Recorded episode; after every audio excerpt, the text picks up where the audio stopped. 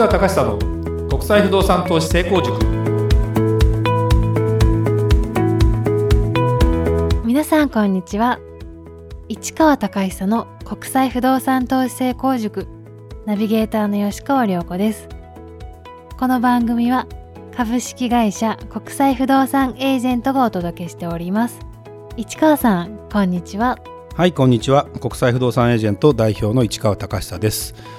えー、りょうこちゃん、はいりょうこちゃんはあのこのテレワークのあのでいう形で、まあ、離れた場所で、まあ、いわゆる自宅で仕事をし始めたのは、まあ、週週1回ぐらいはもうやってもいいよっていうのはうちの会社はね、えー先月ぐらいからやり始めてて、まあ、今はもうこういう状態なんで一旦基本そっちにしましょうと。で今日は、まあ、あのそれでつなげるわけにもちょっといかなかったので、えー来てくださいねって形で来てやってますけどあのそもそも時差出勤からスタートしたよね。そうですね。今だから6時半出社ぐらいしてたよね。あはいそのぐらいに。でそそうするとそれなんでかというと電車がまだ混まない。ギリギリの時間がそれですということなんで、はい。でその代わり、えーっと2時半かなぐらいまでかな仕事がね。でね。はい。帰りも混まないという状態で仕事をしてみて、あのー何か変わったことはあります？あの、うん、あります、そうですね。やっぱり体がすごい楽になったというか、うんうん、人混みを避けられるというか満員電車をそもそもしんどいよね。そうですね。乗らなくうてん。良くなったのはうん。いいうん、僕がそう僕も実は満員電車昔は1時間ぐらいにやっぱ通勤かかってたんですよ。でこれがとても疲れるでどうしたかというと自主的に早く出社してたんです昔は。だから、うんまあ、それでもやっぱり疲れるかなと思いながら今は逆にもういろいろ考えてやっぱり都心に住むと。いいところに住んだ方が乗ってる時間短いしそうですね。今僕車電車乗って10分10分も乗ってないぐらい。すごい羨ましいですね、うんそうなんです。それも微妙に空いてる時間帯できてるからそこら辺はですねあのストレスはほぼないっていうのは結構やっぱ大事かなと思いながらが一つとあとはあれだよね。アメリカのロサンゼルスにうちの社員がいるけどあのロサンゼルスってまあ日日にち的に言うと1日遅れるんだけど時差的に言うと今は8時間先に行ってんだよね。だから朝の6時半に出社あしてる涼子ちゃんからすると、えー向こうに福ちゃんっていう子がいるんだけど彼女とのやり取りで言うと2時半午後2時半か。そうですね。そうだよな、はい。だから非常にあのオンタイムでやってるというか僕が朝ね。おまあもう6時前に僕も起きてるんだけどこう LINE とかのやり取り見るともうすでに仕事に入ってるというかおおやっぱり動いてるなみたいな。だから本当はここにドイツも入れたいんだけどドイツはこれがね8時間遅れてるんだな。そうするとえっ、と朝の8時が向こうの夜中の12時なんでさすがにちょっとこれ全部いっぺんってわけにはいかないなとそうですね。思いながらも、まあ、アメリカ特に西海岸のあたりは仕事はしやすいかなというところもあって、まあ、それはそれで非常にあの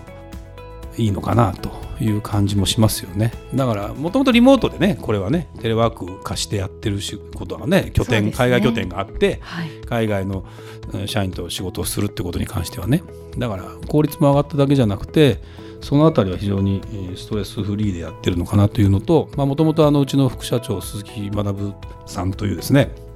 方はもともとテレワークだったよねあの僕があの会社に来るということ自体を拘束してなかったからその代わり彼は別にどこにいようが何何時であろうがあのオンタイムになれる男というかでそれはなぜかと海外とやっぱ仕事をしているということとまあ、あとは自分の中で、えーどうしてもこの時間は家のために仕事しなきゃいけないとなるとその空いた時間で他のことをやんなきゃいけないとかいうことでもともとテレワーク化した人 ではあったので僕はそこら辺はその人の特性に応じてやってきたつもりでもあったのでうちの会社が別にそれで何かがおかしくなる話でも全然ないなとは思いますけどね。ただまあオンライン飲み会はまだやってないからね。まだやったことないですね。どうしようかなっていうのは思うけどね。こういうパネル持って飲み会をね透明なパネルを持ちながら飲み会やる時代が来るのかなもしかしたら。近い未来そういうのが来るかもしれないね。うんそうだね。まあそれをやってみたらいいのかもしれないですね。はいはい、えー今回は海外不動産投資をこれから始めたいと思う方へのアドバイスを市川さんにぜひしていただきたいと思います。はい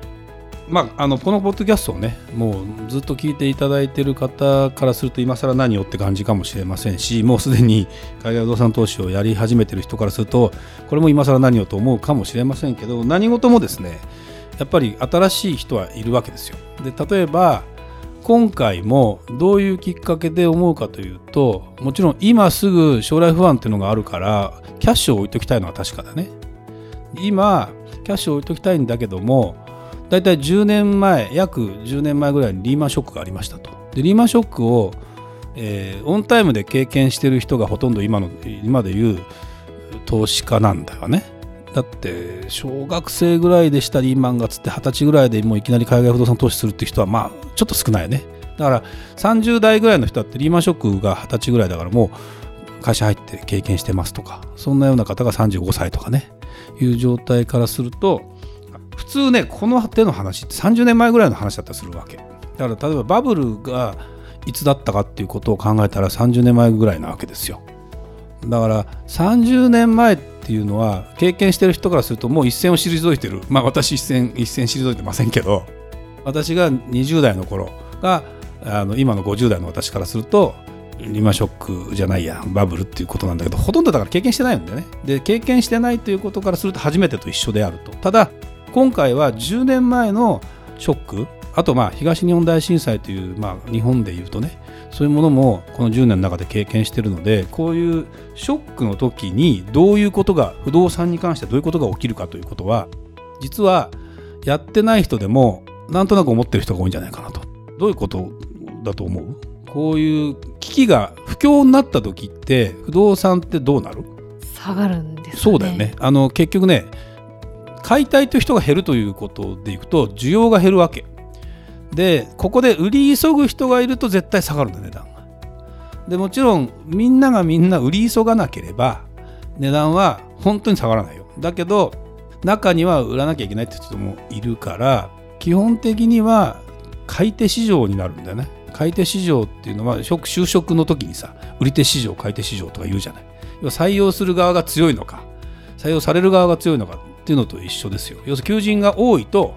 学生の方が強くなるから売り手市場になるわけ。だけど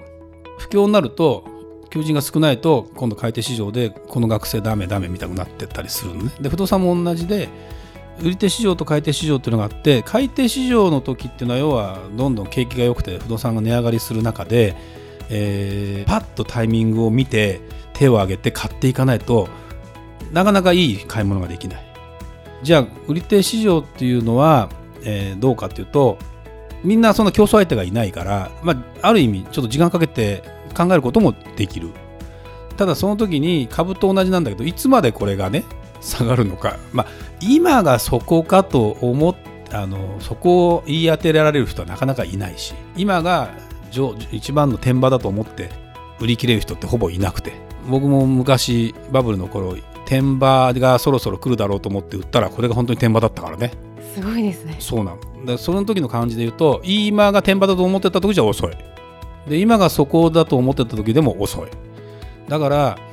どっかでエイヤーでやんなきゃいけない。でリーマンの時も結局リーマンショックの後値段が下がったわけですよ。で不動産も結構なんだろう手放した人も結構多くて。でそれが世に出てくる中で言うと競争相手がいないから結構安く買えたりするという時にまあキャッシュを持ってるのが強い。あの無理した無理してやっぱそこで自己資金を少なくて買うっていうのはなかなか難しい。もともと海外不動産に関しては、まあ、融資の制度もあるけどもともと自己資金を持っていないと買いにくいという市場ではありますと。で日本の不動産は逆になかなかあの非常にその貸し貸し手が弱いというか借り手が強いという環境だったこともあってどんどん貸しますよ貸しますよっていう状態でやってたのでそれはいかがなもんかという思ったりするわけですよ私からするとね。ちょっと借りすぎじゃないと。いざとなった時にこれ手放した時に借金だけ残るっていうケースがあるわけよ。値段が下がっちゃったりすると。それは怖いなと。で海外不動産はそもそもまあ、もうずっと持ちこたえる前提でいけば値段は下がりませんよって言いながら多分今回の状況からすると慌ててると値段は下がるんですよ。だからただもうすでに買っちゃった人はちょっとここ何年か絶対耐えてくださいよと。で無理して買ってないのが一番の前提なんだけどもで今度か今から海外不動産投資を始めようと思ってからから人からするとあのチャンスは訪れます。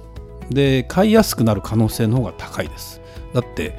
値段下がる可能性高いから。だけどで今何すべきかっていうことで言うと今すぐ動けないのでやっぱ今はねとにかくお金は、まあ、できるものはキャッシュ化しといた方がいいんだろうけど情報を集めることですね。一番大事なのはねあのこれ他のビジネスもそうなんだろうと思うんだけども情報を集めることもやめちゃう人がいるの。あの不況になるとなんだろうな何もかも嫌になっちゃう人がいると言って変だけど会社が休みになったし何もやることないから情報も集めないでっていうこもっちゃう人がいるんだけどそうじゃなくてやっぱり情報を取るということに関しては多少お金をそこは投資だからそこまでケチってもしょうがないわけだ情報を取るのに多少お金がかかったとしたとか勉強するのに多少お金かかるけどそれをまあ将来の投資に向けてやっぱりやる必要が当然あるんですよ。でこれを、まあ、なかなか人と会いにくい状態になっているので、まあ、あのコンタクトの取り方というのは電話なり、えー、LINE なり、えー、それこそオンラインでやるなりっていうことで僕はいいと思うんだけどちゃんとした人の信頼できる人の情報を取れるようにすべきだと思いますと。で何の世界でもそうなんだけどプロってそれそればっかり見てるわけですずっとね。で経験値も長くその業界にいたりする、僕なんかも30年以上不動産業界にいるわけだからどういう動きになるかっていうのはもちろんこんなことが起きるから起きたことコロナウイルスみたいなこと初めてだけども情報を取れる状態になっていけばおそらくこんな風になるんじゃないかなってこと自体も多分わかるしそこについてくることを考えた方がいいよね。で結局信頼できる人からの情報を取るべきとそこら辺がねやっぱりはっきりしてきますよだからそこら辺の自分の行為からするとこれから始めたい人へのアドバイスというのはまず海外不動産のあのいろんなオンラインセミナーだからもっと気軽に受けられるようになるからそこら辺受けてみてあこの人ってことがまともだな自分にはそぐうなってことだったらその人とコンタクト取っていろいろまあ、多少有料サービスであってもちょっとお金を出してでもなんとかやっぱすべきなんだろうなとは思いますよね。でで自分の中でそれを消化できてっていうことを見た上であとは、えー、動き始めたタイミングぐらいではもう動けるようにしておきたい。これも後になって思うとあの時買っときゃよかったなみたいな話になる。っていうのは結構あるし。で海外不動産やる意味ってのはやっぱりですねこうなった時に日本だけでやっぱりいいんですかと。いうのは僕より不安かなと思いますよ。あのじゃあアメリカが生き残るんですか？どこがどうなるんですかっていうのはここから先様子見なきゃいけないけどやっぱこれだけ世界がつながってる状態の中でやっぱり僕も注目してるわけですよこうやってやってる中でヨーロッパの中で、えー、イギリスだドイツだフランスがどうなって立ち直っていくかとかアメリカとかがどのようになっていくか日本がどうなっていくかアジアの諸国がどうなっていくかってあたりを見るチャンスでもあるよね。なかなかそんなことをお構いなしに今までやってたかもしれないけど、だから情報を取るということ自体はできるようになってきているので、まやかしじゃないちゃんとした情報を提供するのは僕らの義務でもあり、えー、皆さんはそういう情報をちゃんと取るということは十分できると思うので、あのぜひねあの、そういうことなんかの提供をね、うちの会社ちゃんとしていこうかなというふうに思ってます。はい、ですでに持ってる人なんかは逆に不安になることなんかはあると思うね。だからそういう人たちにとっても僕我々の会社はサービスを提供していきたいなとも思います。だからまあそれに対して対価が発生するということにおそらくなっていく時もあると思うんだけどもそこも躊躇するかどうかはやっぱその人が信頼できるかどうかこの会社が信頼できるかどうかで決めればよくてまあそんなようなことに関してやっていくんだろうなという気がしますね。だからじゃあ例えばこういうご時世になったからうちの会社がもう余計なものにお金かける気もないし外注外注っていうのはなかなか難しくなってきてるんで外注極力減らして内部の人間でやれるようにするけどじゃあ顧問弁護士切れるかさ切れないもんねやっぱりプロのね人がいていざとなったら相談できなきゃっていうこと自体はやっぱ基本的にあんま変わんないよね。そうですよね、うん、っていうようなところの専門家の人に頼るっていうのはより必要なんじゃないかなと。自分でやったって本当に難しいよと。特にこういうまたよちよち歩きで今からまた出ていきますっていうところの最初にちゃんとした情報が取れてちゃんとした人と話ができるっていうのは非常に大きいのでぜひねそんな形でやってってほしいし、まあ、それにうちの会社を利用していただければ本当にいいかなという気がしますね。はいありがとうございましたそれではまた次回お会いしましょうありがとうございましたありがとうございました。